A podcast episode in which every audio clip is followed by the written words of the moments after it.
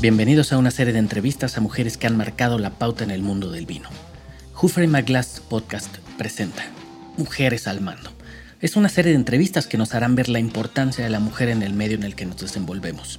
En esta ocasión, Laura Zamora, enóloga de Casa Zamora, quien nos platica acerca de su carrera, los inicios de su propio proyecto, una serie de anécdotas y charla que no te puedes perder. Disfruta el episodio 35 en compañía de Laura Zamora y tu anfitrión, Alejandro Bello.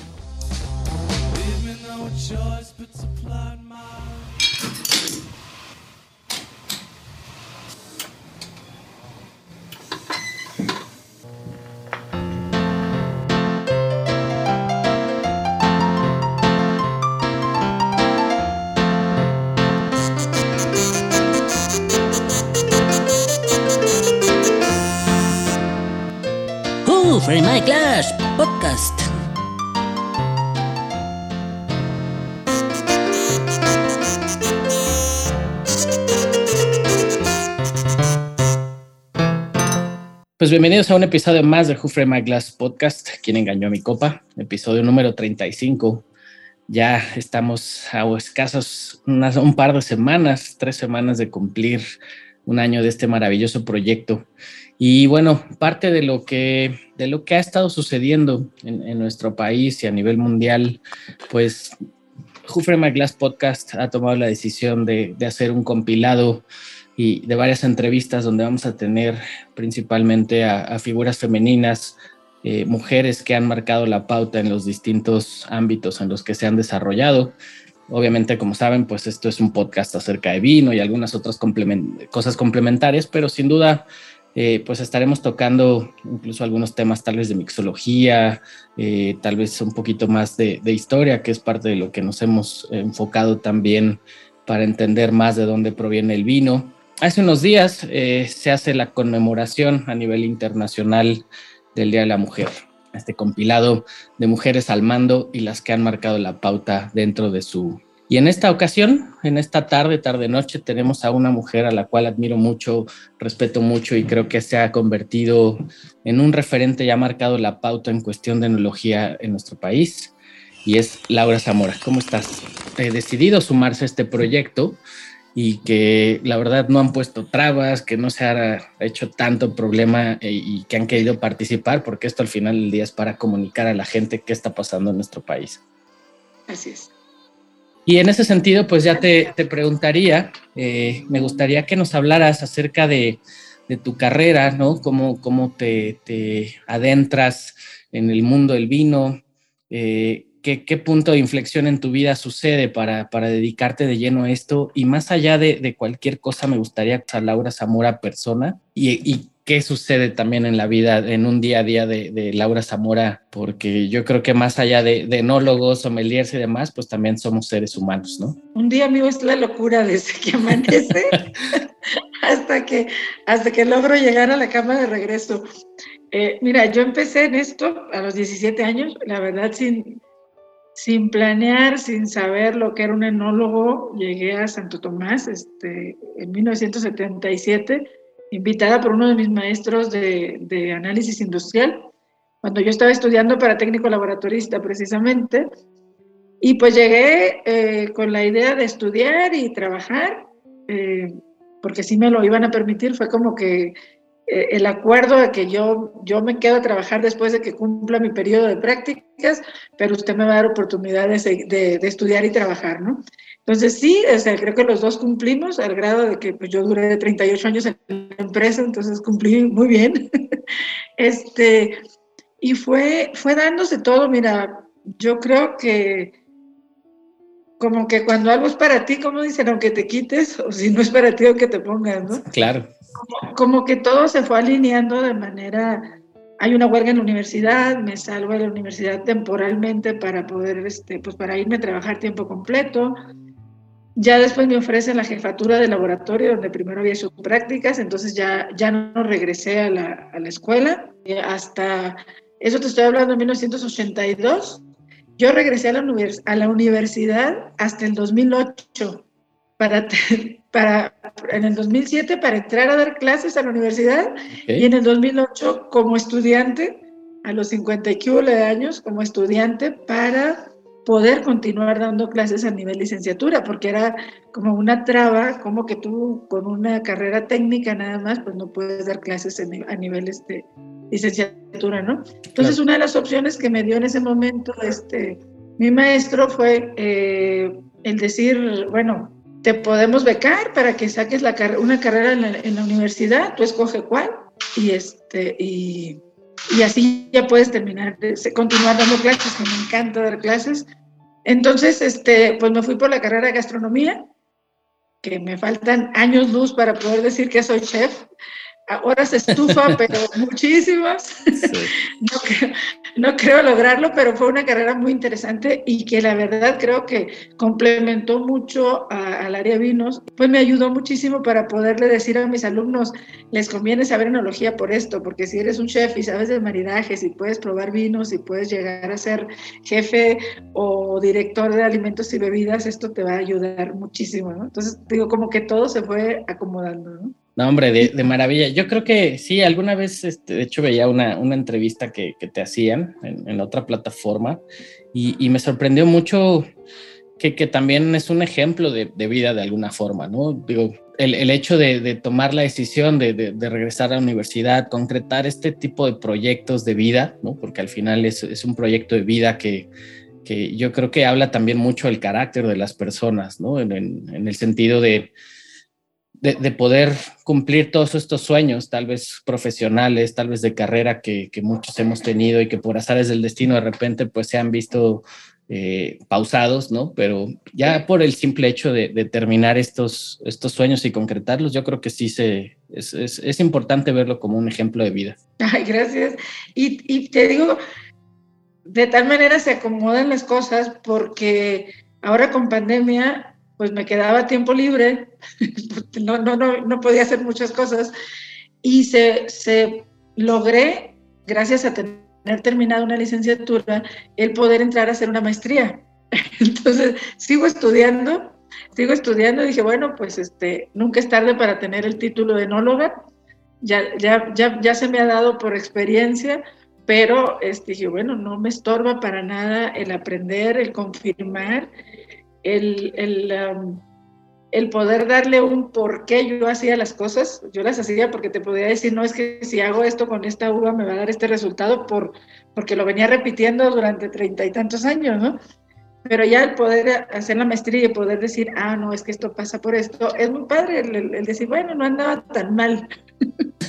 Me faltaba esa base, esa base de teoría, me hubiera ahorrado muchos años de, de, aprendizaje, pero, pero pues no hubiera vivido todo lo que me tocó vivir. Entonces, este, creo que al final este, es, es importante, es muy, es muy bonito y, y, y, confirma lo que, confirma lo que bien decías, nunca terminas de aprender.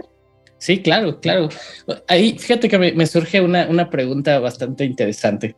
Eh, ahora con, con, estos este tema de retomar ¿no? los estudios, de, formarse ahora de una manera académica, ¿no? universitaria y demás, ¿qué cambiaría Laura Zamora de lo que aprendiste empíricamente y le, y le, y, le dirías a Laura Zamora del pasado que hiciera diferente en cuestión de enología? Yo creo que nada, la verdad nada, creo que sí, en estos últimos cuatro o cinco años o estos últimos dos años que tengo haciendo la maestría, he afinado ya en, la cosecha 2020-2021, que ya debería haber tenido la, terminado la maestría, es una vergüenza, pero, bueno, me falta mi trabajo final, nada más, ya los exámenes ya los cubrí.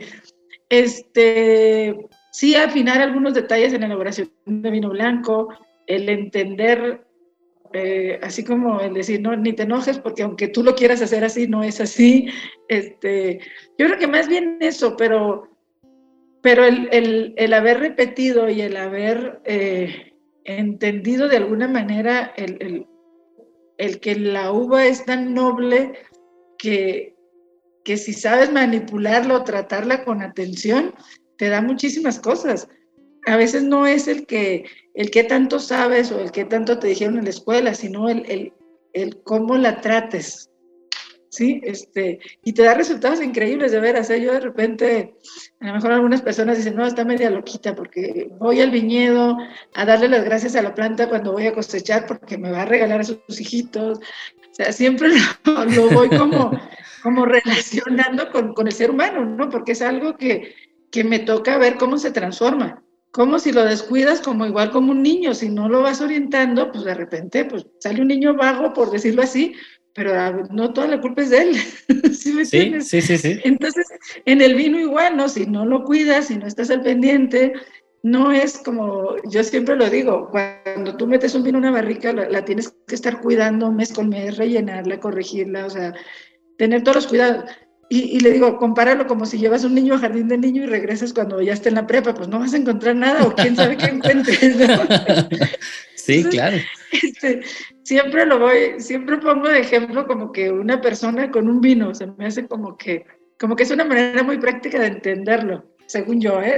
Sí, digo, yo creo que además, eh, pues los, los grandes personajes, al menos que recuerden la parte histórica, que, que han entendido yo, digo, yo lo, yo lo veo así, ¿no? Eh, que han entendido un poco el, el, trato, el cuidado de la, de la uva para producir vinos. Ahorita me viene a la mente incluso eh, Cosme de Medici, este personaje ahí de los Medici de la Italia florentina, que decían que salía todos los días ya que las, las vides habían eh, arrojado fruta y que se estaban ya formando los racimos y demás, que salían todos los, salía todos los días a caminar por sus viñedos para probar las uvas, siempre agarraba algunos granos a manera de, de, de poder llegar eh, pues yo creo que él de manera empírica, por supuesto, ¿no? De, decir, este es el momento exacto en el que hay que vendimiar y ya producir nuestros, nuestros vinos, ¿no? Y yo creo que es como un, ahora lo veo desde esta perspectiva que era como un apapacho al fruto del, que, proveía la vid, ¿no? Y, darle también el momento exacto, ¿no?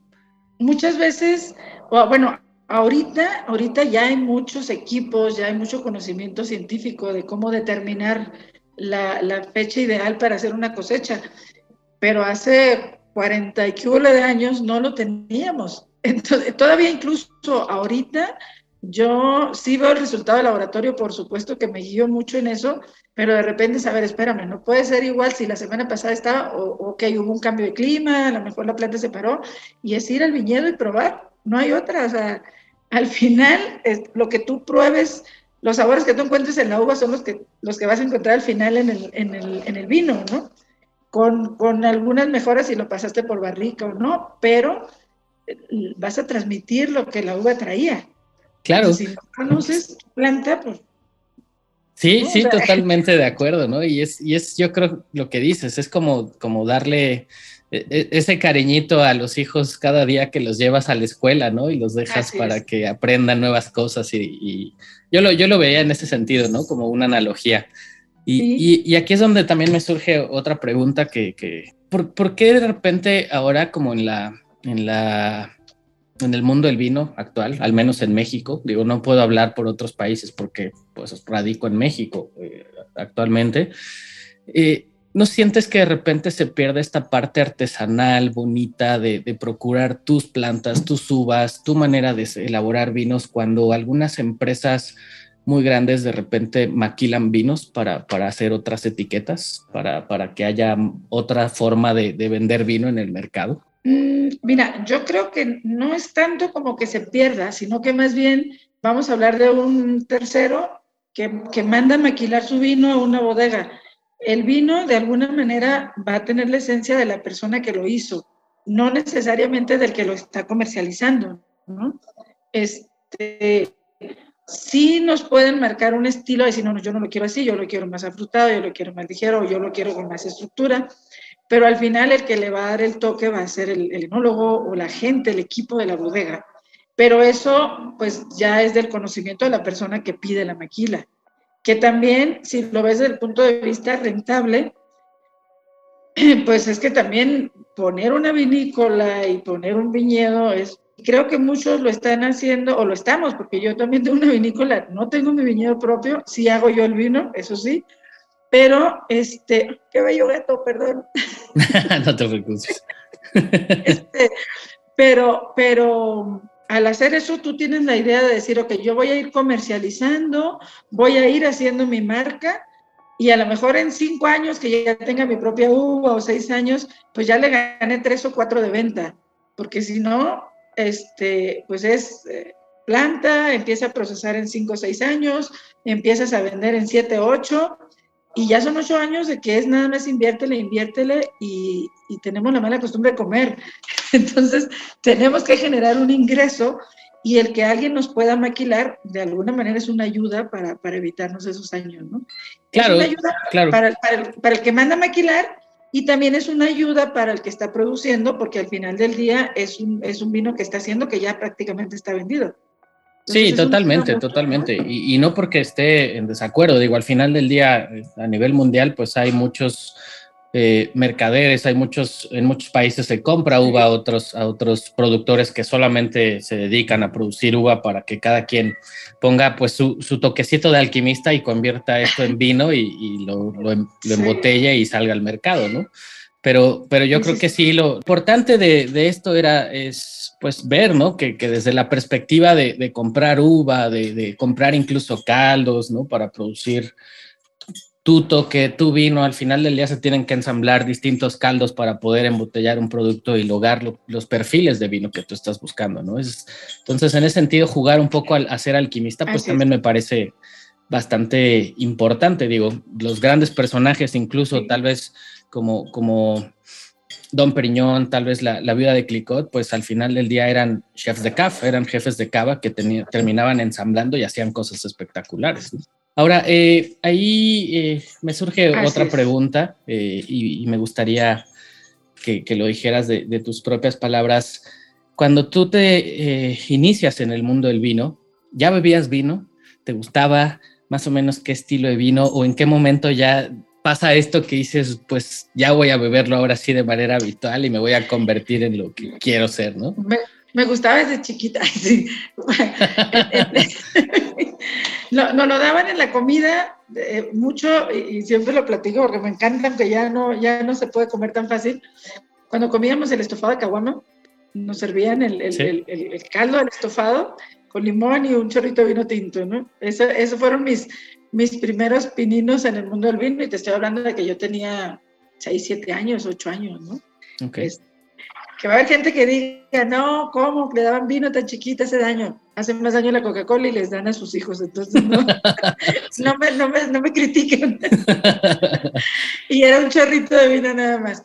Y ya después cuando entré a la, a la prepa, primer año de universidad, sí me encanta lo de la guitarra y la cantada y todo eso. Entonces eran, eran reuniones con, ahora sí que queso fresco, pan, pan bolillo normal, este, ahora ya no eran baguette como ahora, este, y vino tinto, pero era un vino tinto ligero, nada de pretensiones de barrica y de no, no, o sea, era un vino tinto ligero, fácil de tomar y accesible de comprar, sí, que iba claro. de la mano, ¿no?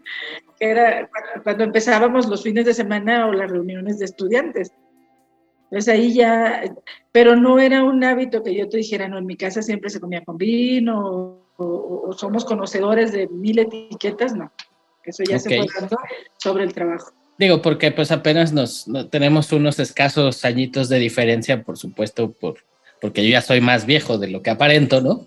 Pero pues en mi caso arranqué e inicié bebiendo pues este Padre Quino, Calafia, estas cosas. Y, y en tu es. caso en el mercado del, del, vino mexicano, cuando tú te, te, te empiezas a adentrar en esto, ¿qué vinos consumías? ¿Qué vinos encontrabas? Obviamente de lo que se producía, me imagino, en Baja California, pero, sí, en, pero en, de lo que había en particular. De lo que había. De hecho, en Santo Tomás, pues el, el, el vino más conocido en Baja era el, el, Tinto Misión de Santo Tomás. Claro. Este, que incluso se vendía por garrafa. Entonces, ese era el vino que tomaba todo el mundo, o el San Emilión, que después se llamó San Emilio cuando entró lo de la denominación de origen. sí. ¿sí? Este, pero era el vino que nosotros consumíamos. Ya después eh, también empezó a llegar en Ensenada Padriquino o Eliacheto, y era lo que, lo que se consumía. Al final era el estilo de vinos que se, que se acostumbraba en ese tiempo. Vino económico, no, no vamos a decirle malo porque no es malo, simplemente es una relación precio-calidad que, que, si es un vino de 100 pesos, pues no le puedes exigir barrica nueva, ¿no? Claro, este, sí, totalmente. Entonces, Entonces, este, eso era lo que se tomaba y aparte era para lo que nos alcanzaba, ¿eh? porque pues, como estudiante, como estudiantes decíamos nosotros, no podíamos aspirar a más. Claro. sí. oye, y, y, por ejemplo, es bien difícil. No era lo mismo decir, cómprame 400 barricas a decir, tengo que comprar 30 o 40, ¿no? O sea, ya cuando te toca para decir, híjole, ¿de veras las ocupo? Este, sí, sí, cambia, cambia la perspectiva, o sea, te das cuenta definitivamente de, pues, de todo el esfuerzo que hace una empresa grande, eh, que va de la mano. Mi mamá decía que el pobre hipotecaba la casa y el rico la fábrica, ¿no? Entonces, es igual, o sea, eh, tan difícil es para uno comprar 400 barricas como para el otro que va empezando 20 o 15 barricas, ¿no? Este, pero, pero también es más compromiso. Mira, a mí me pasó algo cuando yo, yo nunca pensé, de hecho, yo tengo un negocio que es un restaurante y unas habitaciones, que mi negocio era, bueno, si ya estudié gastronomía, pues a lo mejor me meto un poquito a la cocina también, ¿no? Porque sí, le, sí creo, que, creo que todos le estamos apostando a vinos mexicanos de calidad unos más de más alto precio, otros más bajitos. Sí hay añadas, bueno, me tocó en, en, bodegas sacrificar algunas añadas por, por sostener esa calidad. Por supuesto, no era el 100% de la producción, estamos hablando de volúmenes pequeños, ¿sí? Este, pero hay ocasiones donde, donde no depende tanto de la bodega ni del enólogo. Muchas veces el clima no te ayuda y no sale el vino con, con la calidad que esperabas. ¿no? Mi idea siempre, siempre ha sido es así como que igual que el año pasado o mejor en lo, en lo posible, ¿no? Hay ocasiones en que no se puede, o sea, humanamente dices tú, pues, que ya, ya le bailé, ya le recé, ya le pedí, ¿no?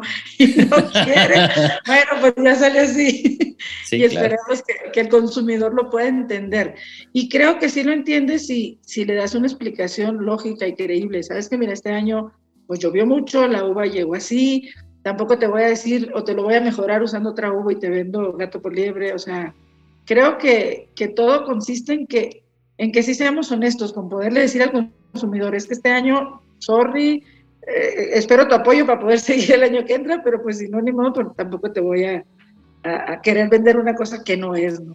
Claro, eso, eso me parece vital y qué bueno que lo mencionas porque yo creo que es parte del, del desarrollo correcto de lo que tendría que estar sucediendo en nuestro país, ¿no? Eh, digo, por ahí alguna vez llegó a pasar que decían que en alguna bodega traían caldos chilenos, en alguna otra decían que traían caldos de Argentina y miles de cosas. Y yo creo que eso es parte primordial para un crecimiento óptimo en la industria de, producción de vino mexicano, ¿no? Ser honestos con el consumidor. Yo tampoco veo mal que haya bodegas en México que digan, pues sí, mi caldo es chileno y mi caldo es argentino, siempre y cuando sean honestos con el consumidor y les digan, pues esto es un producto envasado en nuestro país, pero de origen de otro, ¿no? Eso, eso creo que me parece Es un hijo adoptado, es, un hijo adoptado y no tiene nada de malo. Claro. Porque te da la calidad que tú estabas esperando, pero pues si ya no tengo uva, ¿qué hago? Sí, claro, totalmente. Pero sí, decirlo, ¿no? Creo, que sí, exacto. Oye, Laura, ¿y cómo, cómo, has visto el desarrollo, eh, digo, a lo largo de estos años en los que tú has, has eh, estado inmersa en este, en este medio? Eh, ¿Cómo has visto el desarrollo del vino mexicano? ¿Cuáles crees que han sido los puntos claves en, en en el desarrollo de esta industria para llegar a la actualidad, donde incluso tal vez el Consejo Mexicano Vitivinícola dice que este año va a ser el año del vino mexicano, ¿no? ¿Cómo has visto ese avance y cuáles los puntos claves que, has dicho? Qué bueno, y aplaudo y, me pongo de pie porque esto es una gran decisión. Mira, yo creo que el hecho de que todos ya hayamos estado de acuerdo en, en apostarle a hacer vinos de calidad, en, sacrificar en algunas ocasiones producción en kilos en, una, en, un, en, un, en un viñedo para poder, para poder ofrecer un vino de calidad. Nos encarece el producto, sí, sí nos encarece el producto, pero estamos queriendo ser parte de, del consumo de vino a nivel internacional, que todavía no podemos exportar mucho porque no tenemos tanta vid como para producir más litros de vino, es cierto, pero creo que eso se está haciendo bien. Eh, hay, varios estados de la República que están apostando mucho a, capacitar a la gente, en apoyar al viticultor, en apoyar a los productores de vino, para que puedan sostener esa, calidad de, vino que pueda que podamos salir con, la frente en alto de, en cualquier parte del mundo, ¿no? Que no digan, ay, el vino mexicano es el patito feo. el hecho de que, de que la gente, de que, de, que nuestros paisanos estén eh, realmente consumiendo el vino mexicano, porque antes era así como que no, vino mexicano para nada. Ibas a un restaurante y la carta de vinos era puro vino este, importado y abajo así con letras chiquititas decía vino mexicano casi con miedo de que alguien lo pidiera. Entonces creo que la confianza que se, ha, que se ha logrado tener con el consumidor y que ellos apoyen en comprar vino mexicano, a pesar de que puede costar más cara una botella que de un vino importado, este, pues eso ha hecho que ya a, nivel mercado el consumo de vino, eh, perdón, a nivel nacional, el consumo de vino mexicano ya supera en porcentaje a vinos de otro país. Entonces, eso habla de, esa confianza y de, que le estamos apostando a hacer cosas con, con calidad, que al final ese, ese es el, yo creo que ese es el truco, ¿no? Lo hagas en pequeña escala o en gran escala, debes de cuidar esos detalles, porque al final, sí es cierto que el alcohol mata todo, pero es consumo humano, entonces tiene que ser, tiene que estar bien hecho, ¿no? Claro. Oye, y digo, yo tenía entendido y escuchaba alguna vez en esta entrevista que, te hacían que, pescador eh, fue también una forma de hacerle un homenaje a tu padre, creo yo, ¿no? Si no mal recuerdo. Y ahí nos gustaría que nos platicaras un poquito cómo nace el proyecto, eh, cómo lo fuiste desarrollando, Digo, yo trabajo actualmente en la parte comercial de una vinícola de Zacatecas, que pues cuando uno piensa en vino, creo que de los pocos estados en los que pensaría uno serían Zacatecas, pero bueno, ahí viene un crecimiento importante y viene un, despegue yo creo que bastante eh, fuerte en los, en los próximos años, pero todo lo que involucra, ¿no? A desarrollar desde una etiqueta, desde una contraetiqueta, los textos que vas a plasmar, los caldos que quieres para tu vino, cómo se fue desarrollando este proyecto hasta llegar a lo que actualmente es Casa Zamora. Volvemos a que todo Dios te lo va acomodando, en serio, yo estoy convencidísima de eso. Digo, a mí, a mí la uva que me, con la que me pagaron fue una tempranillo, entonces bueno, tempranillo lo puedo hacer un vino con estructura y, y muy muy este muy corpulento, puedo hacer un vino tempranillo ligero para consumo rápido. Afortunadamente los viñedos tenían ya 60 años, lo plantaron en 1962, no tenían un poquito menos, este, porque eso fue en el 2017 este, entonces hago el vino y la idea era sacar un vino de consumo, te decía hace, rápido, hace rato, de consumo rápido, no tener un año o dos años en barrica.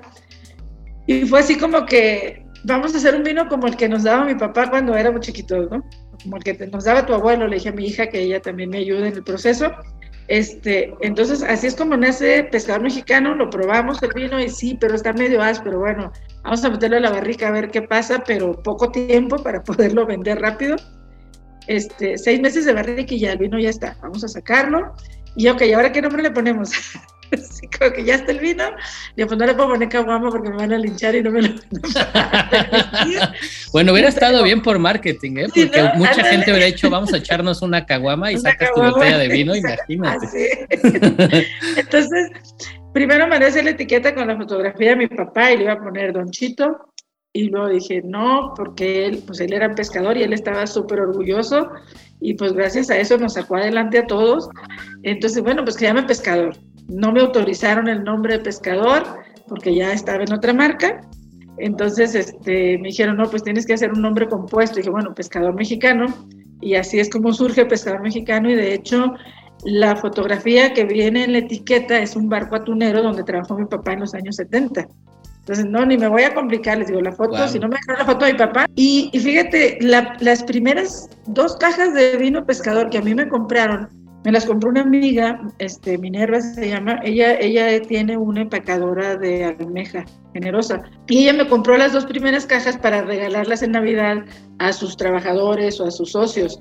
Entonces, estuvo muy padre porque se la mandó prácticamente a puros pescadores, entonces los señores hablaron y que gracias por hacernos el reconocimiento a este, a esta, a este gran trabajo, bla, bla, Entonces de ahí surge la idea de que, pues, ¿sabes qué? Creo que todos los vinos de Casa Zamora deberían llevar algo relacionado al mar. Eso por un lado, y por otro lado, porque hay mucha gente que no sabe que Ensenada surge como una ciudad dentro de un puerto pesquero. De hecho, fue uno de los puertos pesqueros más grandes en captura de atún a nivel eh, pacífico. Entonces, creo que también eso fue así como que volver a nuestras raíces, porque yo les digo, es que Ensenada no nació con el vino, Ensenada nació con la pesca, entonces claro. todos tenemos un familiar que o fue pescador o trabajó en una fábrica de enlatado de atún o de sardina o todavía siguen siendo pescadores aunque ya no vivan en Ensenada, ¿no? Ya se fueron a Mazatlán la mayoría de, los, de, esas empresas. Entonces es como, yo creo que algo es bien importante, es como que oh, yo me siento muy orgullosa de mis raíces, entonces es como presumirlo y recordarlo, ¿no? Fue, fue parte de, pues te digo, como que todo se fue acomodando, se fue dando así solito. Y cuando pensamos en el nombre de la bodega, pues ¿cómo le ponemos? Y sacaron 20 nombres y dice mi hija, pues a la que conocen es a Laura Zamora, pues le ponemos Casa Zamora. Ah, pues le ponemos Casa Zamora, y que tampoco nos, nos complicamos. Oye, y fíjate que también de las, de las preguntas que, que me surgen, y digo, esto, si, si no quieres contestarlo, no, no, no hay problema, pero en la parte personal al final del día, ¿no? Laura Zamora, persona, ¿qué crees que, pensaría tu padre ahora con el resultado de este, de, este, de, esta, de esta casa, de estos vinos, de este pequeño homenaje? Eh, ¿qué, qué, crees que pensaría él? ¿Qué, qué, qué te diría? Yo, yo espero que esté muy orgulloso y a lo mejor me diría que qué mensa que por qué no empecé antes. Este, pero sí creo que, estaría muy orgulloso y muy volado de que, de que todo sea alrededor de él, de su trabajo y de lo que él nos enseñó a sus hijos. Qué padre, porque digo, te lo, pregunto porque en mi caso, una forma de, cómo se ha desarrollado mi vida es que yo crecí, me, digo, me, me dediqué primero que nada a la licenciatura de gastronomía y, yo creo que ya también estaba en, en, mi sangre, estaba... Sí, sí, sí, sí. Yo creo que ya estaba en mis venas porque pues crecí, imagínate, con un eh, eh, abuelo paterno, eh, panadero, y con una abuela materna repostera. Entonces, pues crecí con estos aromas de levaduras, de panes, de postres, de, de, insumos, de, cosas. Y, y, en ese sentido, te, lo preguntaba porque en mi caso, un parteaguas fue cuando mi, abuela fallece, un homenaje de alguna forma, eh, pues es, es, lo tengo pensado ahorita, eh, porque en algún momento me encantaría hacer alguna marca de repostería, algún, algo, así en homenaje a, mi abuela y, de cómo te marca, ¿no? Eh, digo, a mí, lamentablemente, cuando fallece, pues pasan ya algunos años y, y una de las cosas que me sucede actualmente es ¿qué hubiera pensado ella de verme donde estoy ahorita, ¿no? De, haber estudiado la carrera que, que, de alguna forma creo que ella también quería que yo estudiara y, ahora inmerso en el mundo del vino, me, hubiera encantado saber qué es lo que hubiera pensado de mi carrera. Haz unos panes que vayan de acuerdo con la variedad de vino. Yo creo que ah, mira, mira qué interesante. Estaría padre. Estaría padre. Un vino para Cabernet, un vino para Merlot, un vino para Tempranillo. Eso sería Mira, qué bien. Oye, eh, bueno, esto en la parte personal, por supuesto, ¿no? Ya estamos ventilando algunas cosas de nuestra vida personal, pero...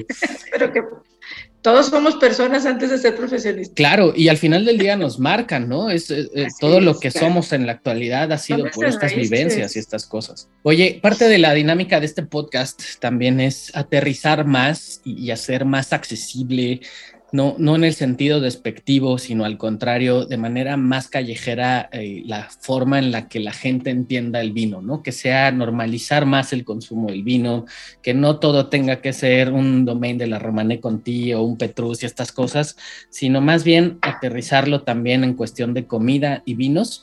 Y ahí es donde te preguntaría, para crear sinergia entre platillos y vinos, que nos puedas recomendar tal vez tres maridajes o tres sinergias entre platillo y vino de comida callejera y con qué vinos te gustaría acompañarlos. Un pescador con unos tacos de carne asada. Súper. sí, vamos súper bien. Ah, te podría decir de los vinos nuestros, el Rosa de los Vientos con unos tacos al pastor o de adobada, todo lo que tenga chote. Ok. Em, y si nos vamos al, al, blanco que se llama Avante, eh, bueno, se va súper bien con ensaladas con base de frutas, este, o con un ceviche, o con un, este, no, con un ceviche no tanto, a lo mejor con un filete de pescado va mejor, porque no es tan ácido. Ok. Y si quieres un cuarto para redes con un costillal de borrego riquísimo. A vuelta y vuelta. Uy, qué rico, qué rico. Oye, y si, si pudieras sugerirnos también algunos vinos de otras marcas, digo, al final del día lo, bueno que tenemos en este podcast es que no, no tenemos restricción alguna de hablar de otras marcas. ¿Qué consume Laura Zamora eh, de, de, otras marcas, de otras casas y de esos vinos que consumes, con cuáles te quedarías para recomendar y con qué platillos? Mira, me gusta mucho, eh, hay un sauvignon chileno de Veramonte, me encanta. Este, mexicano, eh, probé hace poco uno de Puerta del Lobo, sí, Puerta del Lobo, un sauvignon muy, muy bueno. Este, de, de Baja, que es una vergüenza, pero casi no pruebo vinos de otras bodegas. bueno, único, me encanta, único de Santo Tomás, este, de vinos blancos, bueno, Sauvignon, Colombar, es que depende mucho, casi siempre cuando te recomiendo un vino, siempre pregunto así como que, ¿qué te gusta comer? Porque luego me voy a los que me gustan a mí, que tengo 40 kilos de años tomando vino, y luego me dicen, no, pues es que el vino que me recomendaste no me gustó, me costó muy caro. Le dije, no, pues sí, perdón, es que te debí de haber recomendado otro vino. Pero este, yo creo que ahorita en, en, general, ¿eh? ¿eh? los vinos mexicanos entre los 200 y los 450, 500 pesos, hay de todas las variedades y va muy de, la mano de qué te gusta comer o de qué región. Creo que eso es lo que hace muy difícil la famosa pregunta de que cuál es la uva representativa de México, ¿no? con nuestra gastronomía tan inmensa, es difícil decirte un solo varietal que combine con todos los sabores que tenemos. Claro. Y te puedo decir un tempranillo para todo lo que hagas a las brasas, un merlot para los sabores agridulces, que no necesariamente tiene que ser un merlot o un tempranillo de mil pesos. Hay desde 200, 300 pesos que hay una muy buena relación precio-calidad y que si queremos empezar al, al mundo del vino, yo no les recomiendo las grandes reservas, yo les recomiendo un rosado, un blanco, poco a poquito que su paladar se vaya familiarizando con los sabores del vino hasta llegar a vinos más complejos. Y eso va de la mano, como lo decíamos hace rato, pues como estudiante te alcanza para el de 150, a lo mejor ya como cuando sales de la universidad ya puedes comprarte uno de 300 y ya cuando estás realizado pues te compras uno de 1000, ¿no?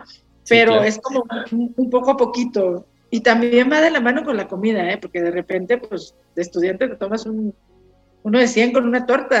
ya sí. un filete con Entonces vas, vas, como que te vas adaptando a, a, tus ingresos y a tus gustos. Oye, y, y ahorita que decías de, de, las uvas, fíjate que en algún momento platicaba con, con algunas personas eh, del medio, particularmente con Alberto Curis de, de Llano Colorado, eh, que en mi parecer, y, creo que de alguna forma llegamos a, la misma línea de, conocimiento, que eh, las uvas, particularmente el Mediterráneo, uvas griegas, tal vez un poco de, y bueno, obviamente las italianas en México se han dado de muy buena manera, pero uvas griegas, tal vez de un poco de Europa del Este, este, este corte muy mediterráneo se adaptarían muy bien a, a México. Incluso platicábamos en algún momento de tal vez eh, que alguna casa, si tuviera el latino de aventurarse a traer Shinomabro, Mabrud, algunas uvas particularmente de, esas zonas, eh, se adaptarían muy bien y tendrían mucho potencial para desarrollar.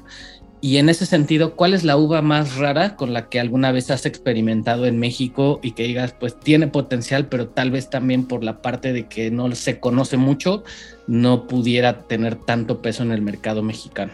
Mira, la, la Toriga Nacional me encanta, este, de Portugal. Este, me ha tocado trabajarla una sola ocasión eh, y, creo que se pueden sacar cosas muy, muy interesantes. Se adaptó muy bien al Valle en Baja, sobre todo a la zona sur. Pero eh, volvemos a lo mismo. Este, es muy caro poner un viñedo y no toda la gente se arriesga a saber si se va a adaptar o no se va a adaptar. Ese es el problema porque pues es una inversión de así bajita la mano, 30, 35 mil dólares por hectárea. Entonces decir, pues sí me traje una uva que en tal parte y que sé que puedo hacerle cosas maravillosas con ella, pero y si no, entonces a decir, no, mira, me traigo, gasto los 35 mil en poner una Malbec, una Syrah, una Cabernet, que sé que se va a dar porque ya todo el mundo tiene, ¿no? O todo el mundo en esa zona. Entonces, este, sí, pero sí me, sí me encantaría trabajar con, uvas así, pero ya no voy a alcanzar a plantar. Oye, eh, Laura, fíjate que ahorita me surgen dos preguntas y, las voy a ir adaptando a la, a la plática, pero retomando un, poquito lo que decías ahorita del estudiambre, ¿no? De que cuando teníamos pues 100 pesitos nos comprábamos la torta y lo que nos alcanzaba para, tomar y demás. Y, ahí es donde te preguntaría, ¿cómo ves este mundo cambiante? Digo, sobre todo porque pues llevas muchos años eh, embotellando vinos eh, en, botella de vidrio, ¿no? En, de manera pues muy clásica, por así decirlo, no, no sé realmente el, adjetivo que utilizaría, pero ahora en este mundo cambiante, cuando ya está el vino enlatado, cuando hay este bagging box, este vino en, cajas eh, para, para, consumo diario y habitual en una casa, ¿cómo, ¿cómo, ves tú desde tu perspectiva y desde tu visión este mundo cambiante del vino y qué tanto lo consumirías y qué tanto lo aprobarías? Mira, yo creo que romper el paradigma en la gente de que un vino de caja no es un vino corriente, está costando mucho trabajo, ¿sí?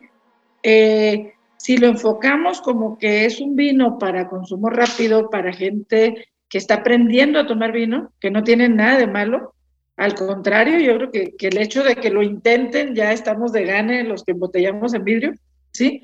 Este, y que no necesariamente tenga que ser un vino malo o mal hecho, ¿sí? este, pero que tanto el consumidor crea esa parte como el que lo produce lo cumpla. Que no sea el pretexto, ay, me salió malo, lo voy a meter en, cartón o en lata, o no, no, no, o sea. Claro.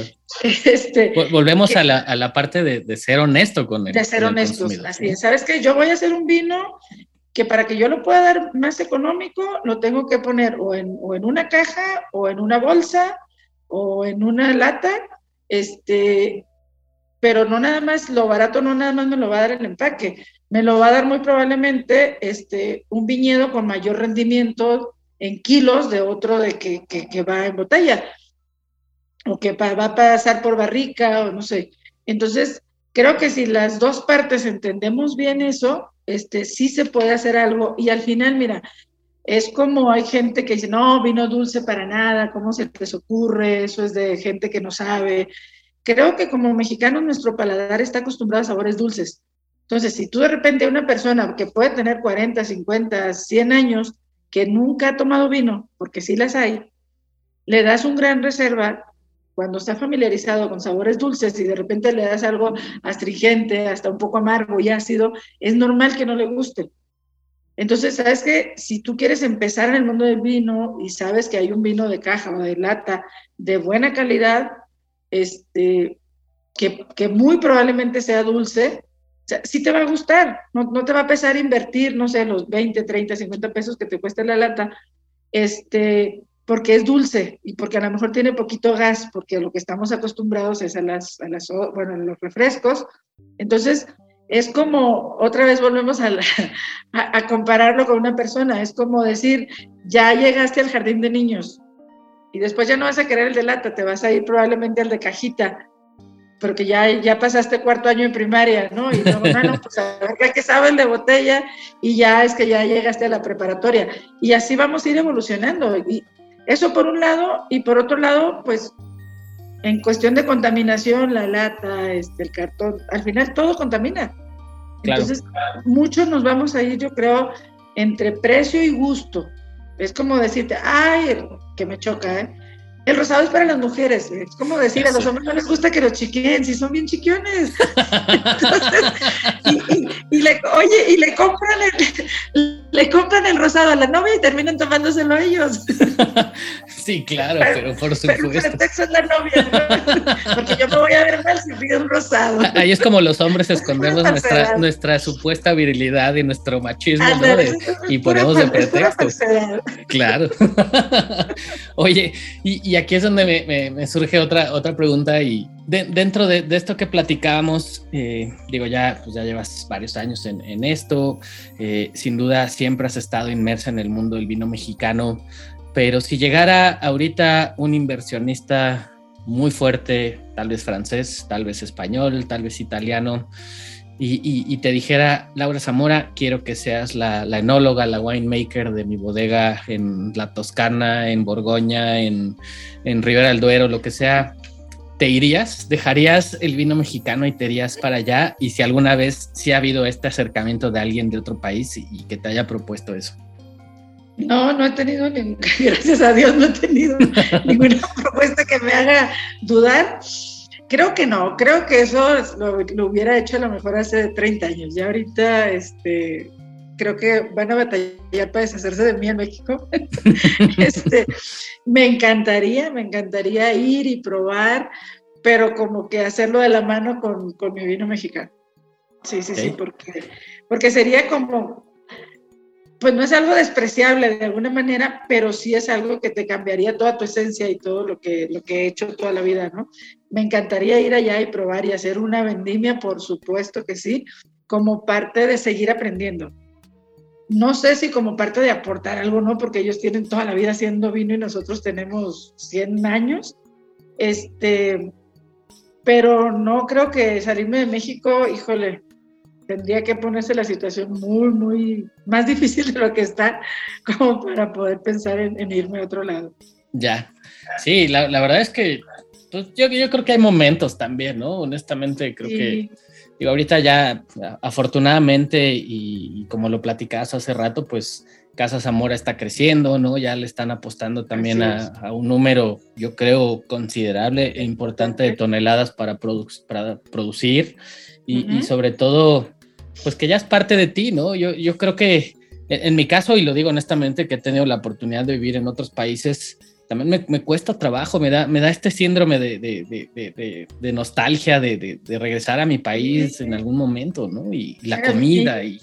Mi hija se acaba de ir a vivir a Canadá, mi hija más chica, viene a ayudarme en la vinícola, viene para la cosecha y todo, ¿no? Y me dice, mamá, véngase para acá. Y le digo, no, le digo, yo soy muy mitotera para estar en un país donde estoy encerrado. a mí me gusta salir y ver gente y platicar, le digo, o sea, no, no podría, o sea, yo ya voy a cumplir 63 años, con el favor de Dios. A veces el pensar en a los 60, 63 años aprender a vivir de una manera diferente, no creo que pueda. no lo sé. Digo, dice, decía mi papá que la carga es andar el burro, ¿no? Depende de las circunstancias pues a lo mejor, pero ahorita no, no lo vería, no lo vería viable. Ya. Oye, si tuvieras una varita mágica eh, y, de repente con esta varita mágica tuvieras la opción de cambiar algo en, particular del mundo del vino mexicano, ya sea negativo, positivo, lo que sea, ¿qué cambiarías y el por qué? Yo creo que cambiaría el bluff del vino, si se pudiera. Ok. Para que, más, para que más gente pudiera acercarse a disfrutar una copa de vino sin el prejuicio de decir, es que yo no sé de vinos, es que yo no conozco la cultura del vino, es que, es que no tienes que conocerla, tú pruébalo, inténtalo y si no te gusta, pues no te gustó y prueba otra marca y prueba otra variedad. Eso me gustaría cambiarlo. Me gustaría cambiar en muchas ocasiones el vocabulario de algunas personas que quieren hablar de vino y en lugar de darle la confianza a la gente de que se acerque una copa de vino hasta lo asustan. sí, sí, sí, nos están escuchando algunos sommeliers, ya dejen de decir esa tontería de la, de la copa quieta y estas cosas, por favor. El vino es más sencillo que eso.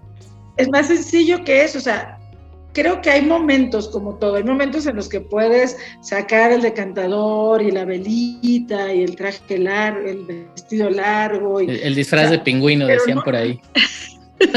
pero no tiene, no tiene por qué ser así. E, eso es lo que yo le cambiaría al, al, a la industria vinícola, este, para que, porque queremos hacer que, que el vino sea parte de nuestra dieta diaria con todo ese circo nunca lo vamos a lograr, con todo respeto, así que claro, no, en mi opinión personal, pero creo que no es la manera, no es la manera, este, porque cuando la gente pierde el miedo o acepta que no sabe y se atreve a preguntarte y tú le das toda una letanía con palabras técnicas, lo asustas y ya no vuelven a preguntar. Claro. Es como cuando vas con el doctor y si te dijera lo que tú tienes en términos médicos, yo le digo de repente a mi doctor, y bueno, y me voy a morir o voy a seguir viviendo. Sí, claro. ¿no? Cuando te dice el doctor, tienes un hematoma pronunciado de tercer grado con indicios de, severa inflamación en, no sé qué, y en realidad era un moretoncito porque te diste un golpe. Así es. Entonces le digo, a ver, tradúcemelo, me voy a morir o qué va a pasar. Claro. Entonces, yo creo que a veces estamos tan familiarizados con, hablar con un lenguaje técnico que no nos damos cuenta que la persona que nos está preguntando no quiere decir que sea ignorante, simplemente, así como yo no sé cosas médicas porque no me dedico a ser médico, pues él tampoco tiene por qué saber los términos este, técnicos de hacer enología o de hacer un vino, porque no es enólogo. Entonces, ¿por qué le tengo que hablar como si lo fuera? Entonces, eso creo que genera conflicto, miedo, este, incluso preocupación, o sea, porque yo sí conozco mucha gente que es que yo no sé la cultura del vino, le digo, es que no tienes por qué saber la cultura del vino, no tienes por qué saber hacer un vino para podértelo tomar. Eso tiene que ser, este, disfrútalo, gózalo, compártelo, crea un momento especial con esa copa de vino, pero no te estés complicando de que te tienes que fusilar 20 libros para poder disfrutar una copa, imagínate. Para empezar, difícilmente consigues un buen libro de vinos aquí. Sí, sí, sí. Y, entonces, pues menos, o sea, entonces te vas poniendo cada vez más trabas para disfrutar una copa de vino y sí vale la pena. Claro. Oye, Laura, eh, platícanos acerca de, la, línea de vinos actualmente que tienes. ¿Cuántas etiquetas de vino tienes en el mercado? Eh, los blends o los ensambles, ¿de qué uvas son? ¿Cuántos meses de barrica?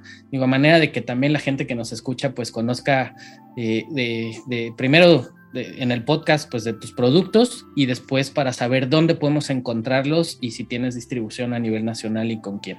Mira, ahorita tengo el, primero que fue Pescador Mexicano, que es un tempranillo de seis meses de barrica, que va de veras súper bien con, con, todo lo que es nuestra comida mexicana de base de tomate.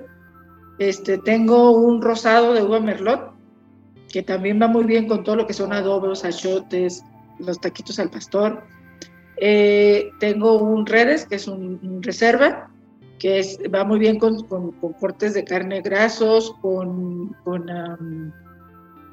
con borrego, con carnes de sabores muy fuertes, ese es un Shiraz 100% y ese sí dura, ese es el hijo más chiqueado, dura 15 meses en barrica nueva de roble francés. Este, y tengo un vino blanco que se llama Avante, que es una mezcla de Sauvignon blanco con palomino.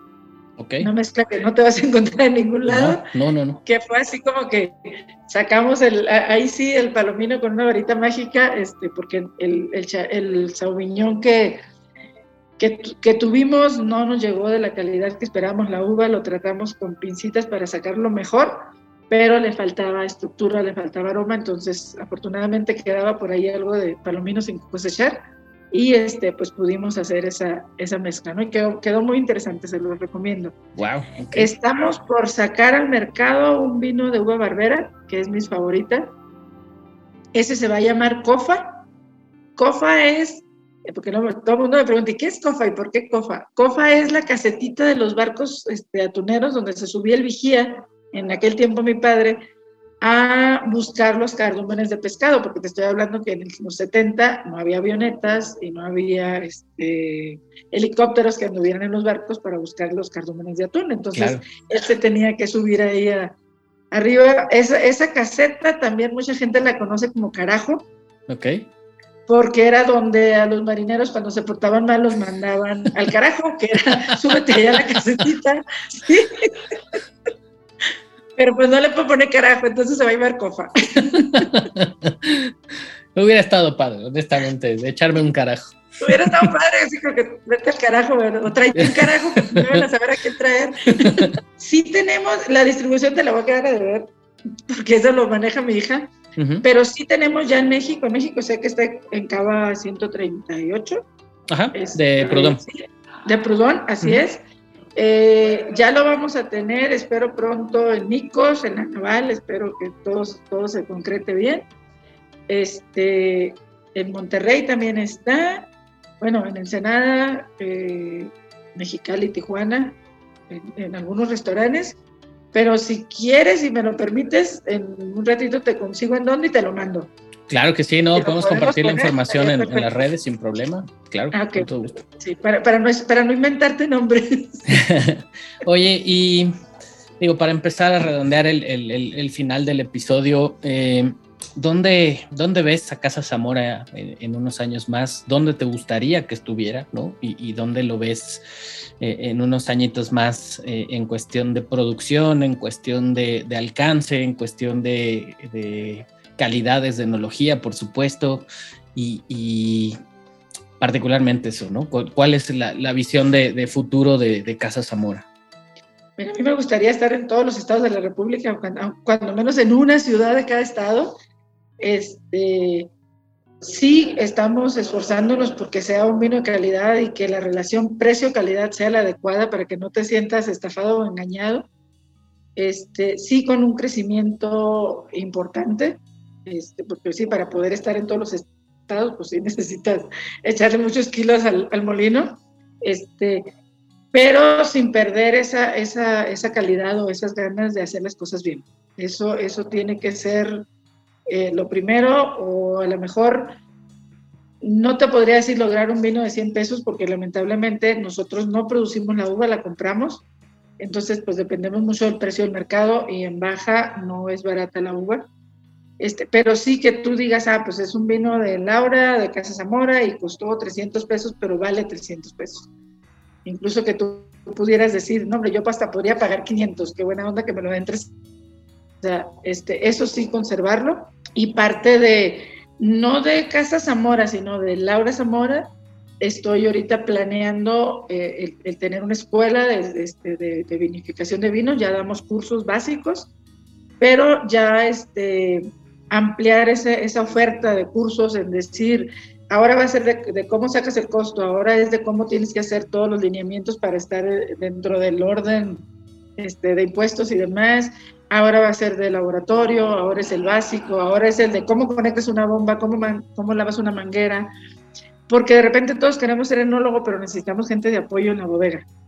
Sí, sí, totalmente. De hecho, ahorita me, viene, y, y, creo que es el momento para, para hablar mal de él, este William Hernández del Barón del Vino, que, en algún momento, pues sin duda, José Carlos Palacios fue un parteaguas, ¿no?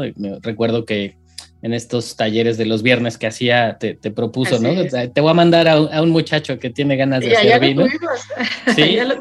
de hecho, ya se quedó en Ensenada. No está trabajando con nosotros, pero ya está. Está en la lomita, me parece, ¿no? sí, en la lomita, en la carrodilla. O en la carrodilla, sí, claro. Sí, sí. Y, ahorita lo, lo, saco a flote porque pues en algún momento, digo, sin ventilar a Will, eh, nos consultaba a, mi novia y a mí, ¿no? Para, para tomar la decisión. Y, lo que le decíamos era eso, ¿no? O sea, tienes la facultad, tienes las ganas, tienes el, conocimiento, tienes, pues al final del día, todo lo que se requiere para poderte ir y experimentar y, aprender más. Y ahora ya lo veo justo trabajando en la carrodilla o en la lomita y me da mucho gusto que esté allá. Así que le mando un, abrazo y un saludo pues muy caluroso. Sí, yo creo que la diferencia entre lograr tu sueño es perder el miedo.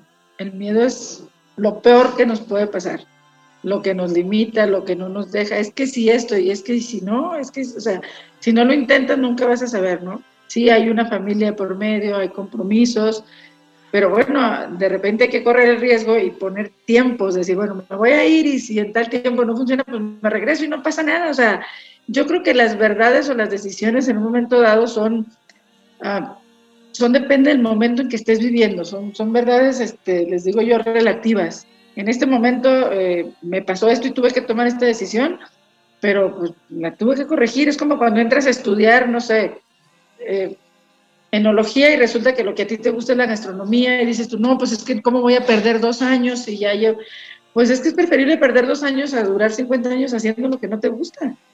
Entonces, claro, este, tomar esas decisiones es, difícil, pero son las importantes y son las que, las que hacen la diferencia en decir si lo logré o no lo logré, si pude o no pude, pero es vencer ese miedo, ¿eh? Porque para bien o para mal, mucha gente nos dice, no, no te arriesgues, no puedes, a lo mejor ellos tienen más miedo que nosotros de que nos vaya mal, pero tienes que confiar en ti. sí, sí. Yo, yo, creo que eso, ¿no? Digo, hasta, hasta en eso este episodio va a ser una lección de vida de alguna forma y, en mi caso pues también te lo puedo decir, el, hecho, a mí me pasó, yo, venía regresando de, haber estado un tiempo en África eh, haciendo trabajos este, de voluntariado para una organización no gubernamental. Eh, y, cuando regreso a México por, de manera muy circunstancial me dedico al vino porque me invita a un amigo a trabajar en una tienda de vinos. Y, eso es lo que les digo ahora a la gente a la que también de repente les doy clases y, les doy este, algunas masterclass y algunas cosas, es pues si yo, ¿no? Que no sabía de vino poco realmente, eh, de hecho cuando me enfrento a la primer pared de, de, más de mil etiquetas de vino, me doy cuenta que mis clases de geografía no servían para nada, ¿no? Porque pues había países, subregiones, uvas, estilos, climatología, suelos, etcétera, etcétera. Te acompaño en mis sentimientos, yo y, y, y, y de haber, digo, yo no soy necesariamente un ejemplo de vida, ¿no? Pero, pero de haber eh, acomodado y limpiado botellitas en una tienda de vinos, ahora llevar 10 años en el medio, eh, pues sin duda e, eso es lo que yo también le, diría a la gente que, está arrancando en esto, que no tengan miedo, ¿no? que se aventuren, que, cuando ya mires para atrás y veas todo lo que has ido plantando, cosechando, pues ahora rinde frutos. ¿no? Es que, fíjate, ahorita que mencionas eso, a mí me tocó ver un día dar una plática para unos niños de secundaria y este, pues sí, llegué en el Tacoma, así, la señora muy, muy nice a dar la plática y los niños así como, wow, la enóloga, ¿no? y, y, y, sí les decía, a ver, espérenme, traigo el Tacoma que todavía no era mío, era de la empresa, este, pero cuando yo entré llegaba en, en, en, la pecera o en el taxi, no, no, ¿cuál taxi? En el autobús, porque ni para taxi me alcanzaba, pero son muchos años de, de, de trabajo y de esfuerzo y de dedicación. Y una niña me decía, entonces yo podría ser enóloga. Claro que podría ser enóloga. Le dije, o sea, ahorita ya hay escuela de enología, ahorita ya hay muchos viñedos, ya hay muchas bodegas. Es cuestión de que tú quieras, pero, pero no te, es como cuando te pones a, y les los dije, cuando, bueno, ustedes están muy jóvenes, le dije, pero como en mi caso, que ay, quiero bajar y, uy, traigo 20 kilos de más, pues se me hacen un chorro, ¿no? Si digo, voy a bajar un kilo, ya no se me hace tanto. Entonces, yo les decía a ellos, sí es un ejemplo de vida el decir, a ver, espérate, pues yo no empecé con lo que tengo ahorita. Empecé en el laboratorio, la, literal, lavando todo lo que el enólogo ensuciaba y todo lo que el laboratorista ensuciaba. o sea, entonces, este, tenemos que empezar por algo y ya ahí te das cuenta si te está gustando o no te está gustando, ¿no? Pero no se vale que, que, por miedo sigas lavando material toda la vida. Claro tienes que, ah, pues sí, te toca lavar material, pero después vas a, vas a enseñarte a dónde se guarda y para qué sirve y poco a poco vas aprendiendo. O sea, nadie nace enseñado. Exactamente. Sí, sí, la verdad es eso. ¿eh? eh a la gente que nos escucha, que está arrancando en esto, que, que quiere dedicarse a enología, a la somelería o en general a cualquier aspecto de su vida, como dices, pierdan el miedo a las cosas, porque lo peor que puede pasar es que nos equivoquemos pero hasta las grandes mentes de la historia del vino y de cualquier índole han cometido errores y, han llegado a donde han querido porque sobrepasaron sus miedos. Sí, y mira, y a veces de un error salen cosas bien interesantes. Claro. muchos, muchos eventos de la humanidad han sido por error. Sí, totalmente. Entonces, pues, yo creo que al final del día todos tenemos la obligación de equivocarnos para aprender. Entonces, ¿por qué le tenemos miedo a, a que alguien nos diga, ay, te equivocaste, pues tú también te equivocaste, nomás que no dijiste. Entonces, ya sé. pues es, es, es, es, parte del día a día, ¿no? Exacto, y fíjate que dentro del marco de, de esto que, que, ha estado sucediendo en México y, y parte de, de, hacer este compilado de, entrevistas y de, episodios donde estén involucradas principalmente mujeres y, y mujeres al mando de, la industria donde se desarrollen, ¿Qué, consejo le dirías a las, a las chavas, a las, a las chicas que quieren ser enólogas, que quieren ser sommeliers? Eh, obviamente ya también por experiencia propia, tú has visto cómo se comporta el mercado, sin duda, lamentablemente en, épocas pasadas y, algunos remanentes todavía en esta época, pues estaba dominado por hombres, hombres eh, machistas, misóginos de alguna forma. Y, cuál sería el consejo que le dirías ahora a estas mujeres? No les hagan caso, que ellas, que ellas vayan por su, por su meta. Ahora sí que la que ellos se pongan, es válido querer ser ama de casa, es válido querer ser profesionista, es válido querer ser mamá de tiempo completo, o sea, pero que sea decisión de ellas, que no permitan que les impongan algo. Yo una vez leí una frase y, y la he aplicado en muchos momentos de mi vida no sé quién escribió porque nunca me fijé, pero era, eh, decía algo así como que si nadie va a vivir tu muerte, ¿por qué permites que vivan tu vida? Entonces dije, bueno, es cierto, ¿no? Y yo te voy a decir, yo empecé a pensar en mí como mujer a los 43 años. Siempre fue, le doy gusto a mi papá, le doy gusto a mi mamá, le doy gusto a mis hijas, bla, bla, bla. Hasta que dije, bueno, ¿y yo cuándo? Que afortunadamente, y es lo que te mencionaba, o sea, todo se fue acomodando para tener un trabajo que me encantó, en el que me pude desarrollar, en el que estaba tan ocupada que lo que decían los señores, la verdad, pues era bronca de ellos. Yo no tenía tiempo para pensar en o ir a darles una explicación. Ese es tu problema, mijo, tú arréglalo. Este, yo estoy en mi chamba, este, y si no sabía, preguntaba, o sea, nunca me dio vergüenza decir, ¿sabes qué? No sé, explícame. O a ver, ¿por qué te estás riendo? A ver, tú dime cómo lo harías. No, pues es que entonces si no sabes ni te estés riendo, o sea, así de fácil, ¿no? O sea, porque muchas veces el ver que alguien se está burlando ya nos limita y, ay, a lo mejor me equivoqué, a ver, ¿por qué te estás riendo? Yo lo hago así porque así sé hacerlo, tú sabes hacerlo de otro modo, a ver, dime. Y normalmente no me decían o lo hacían peor, entonces es que mejor cállate, ¿no? O sea, mejor, pero, pero no fue así como, híjole, es que fulanito dijo esto, Pues, eh, pues qué bueno, o sea, qué bueno que venga y me lo diga a mí, nunca vinieron a decírmelo a mí. entonces ya, pues, está pues entonces la, el, muy, muy de que yo sí, tú no, ¿no? Exacto. Entonces, este, y la verdad, o sea, la empresa en la que yo estaba, que es Santo Tomás, a la que le debo muchísimo, este, me permitió aprender tanto y había tantas cosas que hacer que yo no tenía tiempo para estarle dando oídos a, a la gente de lo que estuviera diciendo. Entonces yo creo que eso es lo, lo más importante y lo que yo les daría de consejo. O sea, no se sientan culpables por hacer lo que quieren hacer, siempre y cuando respétense. Yo como mujer me respeto y, y, no por lo que vayan a decir, sino porque yo merezco que me respeten. Si no me respeto yo, pues cómo puedo exigir que alguien me respete, ¿no? Entonces... Totalmente de acuerdo. Algo que siempre he dicho yo, para que existan los caballeros debemos haber damas. si no hay damas, no va a haber caballeros. Entonces no les podemos echar la culpa a todos ellos. Claro.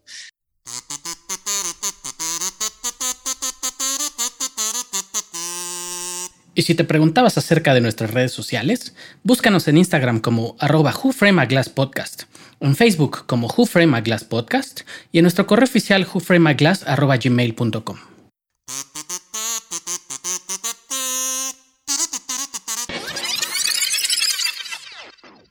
Ay, pues la, verdad, muy, muy agradecido, Laura. Esta es una charla que no me gustaría terminar, que se prolongara por horas y horas y horas. De, verdad, siento mucho la, calidez de la persona que eres, la, forma sencilla de, comunicar.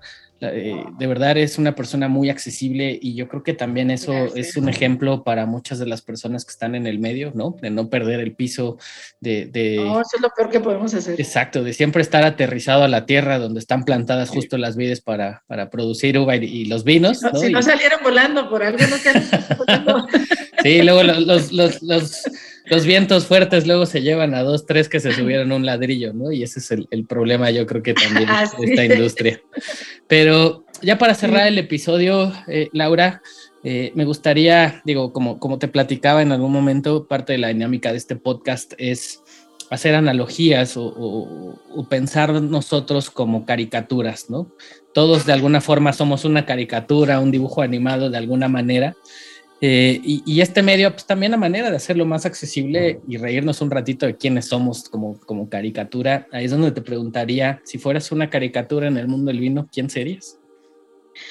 Mira, hay una caricatura que me encanta, no está muy relacionada con el mundo del vino, pero no sé si has escuchado o has leído Mafalda. Por supuesto, amo Mafalda. Me encanta, ahí yo sería perfecta como Mafalda. Siempre meto la pata, siempre digo lo que creo. me encanta, sí, con ella sí me identifico, eh, hasta como me amanezco en la mañana cafeína. es, es, una, es una, es una gran caricatura. Tengo años leyéndola, leyéndola y te juro que vuelvo a leerla y la, y la repito y la repito y siempre me, me hace reír. sí, sí, además ha marcado la pauta, ¿no? De, cómo ver las relaciones internacionales. Y me, hace, pensar mucho también, ¿eh? entonces este, sí se me hace una caricatura este, muy interesante. Qué, gran personaje, de verdad, hombre, qué, gran personaje. Oye, y bueno, eh, como, como decías, ¿no? Eh, existen de repente algunos familiares que dicen, pues este maridaje espectacular lo voy a hacer con foie y no sé qué, pero en este podcast tratamos de aterrizar más las cosas y de hacerlas más divertidas y más allá de crear un maridaje, crear un estado mental con la gente que nos escucha, ¿no? Y, y si y la música es parte integral de nuestras vidas, es, es una de las artes que, que, disfrutamos, que, que, nos gusta de repente acompañar con bebidas, con platillos. Y ahí es donde te, te, preguntaría, si hubiera habido un concierto de música eh, donde te hubiera gustado acompañarlo eh, con una botella de vino, ¿qué artista sería, qué concierto y con qué vino hubieras eh, acompañado esto para crear todo este estado mental y disfrutarlo al máximo? ya fui a ese concierto que, que fue con, con, con Chayanne. Me encanta, me encanta, lo repetiría mil veces. ¿Te, encanta Chayanne o su música? Me encantan las dos cosas. De hecho, cuando fuimos, este, estaba yo así como que perdida, así, y, me ponía la mano así, yo, quítense, quítense, ¿no? Este, me dice una amiga, hey, se va a enojar Juan, Juan es mi esposo. Y le digo, pues no le hace luego lo contento, le dije, pero ya se va a ir en una hora. pues sí. Entonces, sí, este, me encanta, este, en aquella ocasión lo tomé con Único y con Barbera, que, era, que fue un concierto en Santo Tomás. Okay. Este, ahorita te diría, bueno, me lo tomo con redes o con un pescador, este, pero creo que, que parte de la magia del vino es, te hace disfrutar más esos, esos momentos, ¿no? Y decía un amigo mío que, que, este, que, que un buen vino se toma solo, pero bien acompañado. Entonces, si tienes la compañía de, tu esposo o tu novia, este, el, un buen vino y, el, la música que te gusta, pues ya, ¿qué más quieres? Totalmente, sí, claro. gracias a Dios de que te está dejando vivir ese momento y disfrutar. Claro. Y, aparte, yo creo que es resultado también de, esto que estamos poquito a poquito saliendo, ¿no? De, esta pandemia donde en teoría todos tuvimos que habernos reinterpretado y darnos cuenta de que este cúmulo de momentos, este cúmulo de, de, vivencias que tenemos en compañía de nuestros seres queridos y la gente que queremos a nuestro alrededor, pues es lo que marca la pauta de una vida plena, sin duda. Así es. Si no, si no sabemos disfrutar eso, estamos, estamos perdidos. O sea, y lo triste es que por estar pensando en lo que no tienes o en un futuro que incierto, no disfrutas tu presente. Y eso es muy triste, porque cuando volteas es a, qué horas, a qué horas creció mi hijo, a qué horas este, mi mamá ya no está, a qué horas no pude hacer esto, o sea, porque estás, estás sufriendo por adelantado en lugar de disfrutar lo que tienes en su momento. Sí, sí, por supuesto. Comparto mucho, mucho tu, tu, opinión también. Oye, y ya para cerrar el episodio, si pudieras dejarnos una sugerencia de canción para ya dejar a, las personas que van en, su automóvil, que están en su oficina, que están en compañía de sus seres queridos y disfrutar de una canción a manera de ponernos en un, en un estado mental divertido, jovial, tal vez nostálgico, lo que sea, ¿qué canción sería? ¿Y de qué ¿Sabes cuál canción me encanta? Que tampoco es el autor, Tache. Hay una que se llama Coincidir. Coincidir, ok. Coincidir, te la voy a poner difícil. Coincidir. Sí, va a estar complicada, ¿eh? Me, la pones ah, difícil. No es tan difícil, no es nueva, no es una canción muy nueva, pero es una canción muy bonita. Bueno, según yo, según yo, es de Guadalupe Pineda, según yo. Sí, ella la canta también. Pero creo que en algún momento hizo este un cover Nicho Hinojosa y como que la puso también en, en, oídos de, varias personas, ¿no? que, hablando de Nicho Hinojosa, tengo unos amigos que viven en El Paso que son muy amigos de Nicho, así que les, les mandamos un abrazo también a los Pastrana. Pues bueno, la, verdad es que yo honestamente hace muchos años que no escucho esa, esa canción, pero te va a pues, gustar, escúchala. La, voy a reescuchar, sí, sí, por supuesto. Reescúchala. Sí, claro. Y, de verdad. Conforme vamos avanzando en edad, disfrutamos más de cosas que antes decíamos, ay, qué flojera. No, y aparte. Ay, me voy a dormir con esa canción. Yo, sé que me, veo joven, pero a mis 83 años, la verdad es que soy un, alma vieja atrapada en un cuerpo de 38.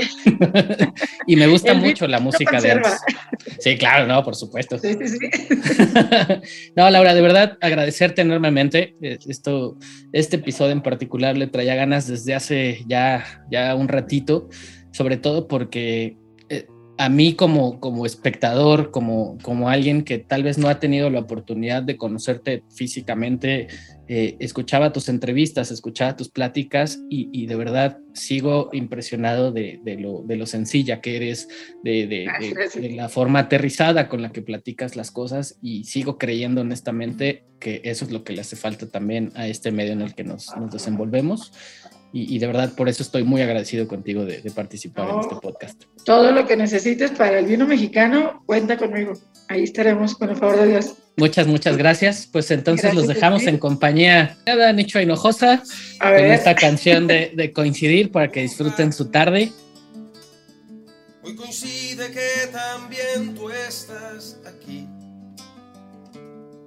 Coincidencias tan extrañas de la vida tantos siglos, tantos mundos, tanto espacio y coincidir.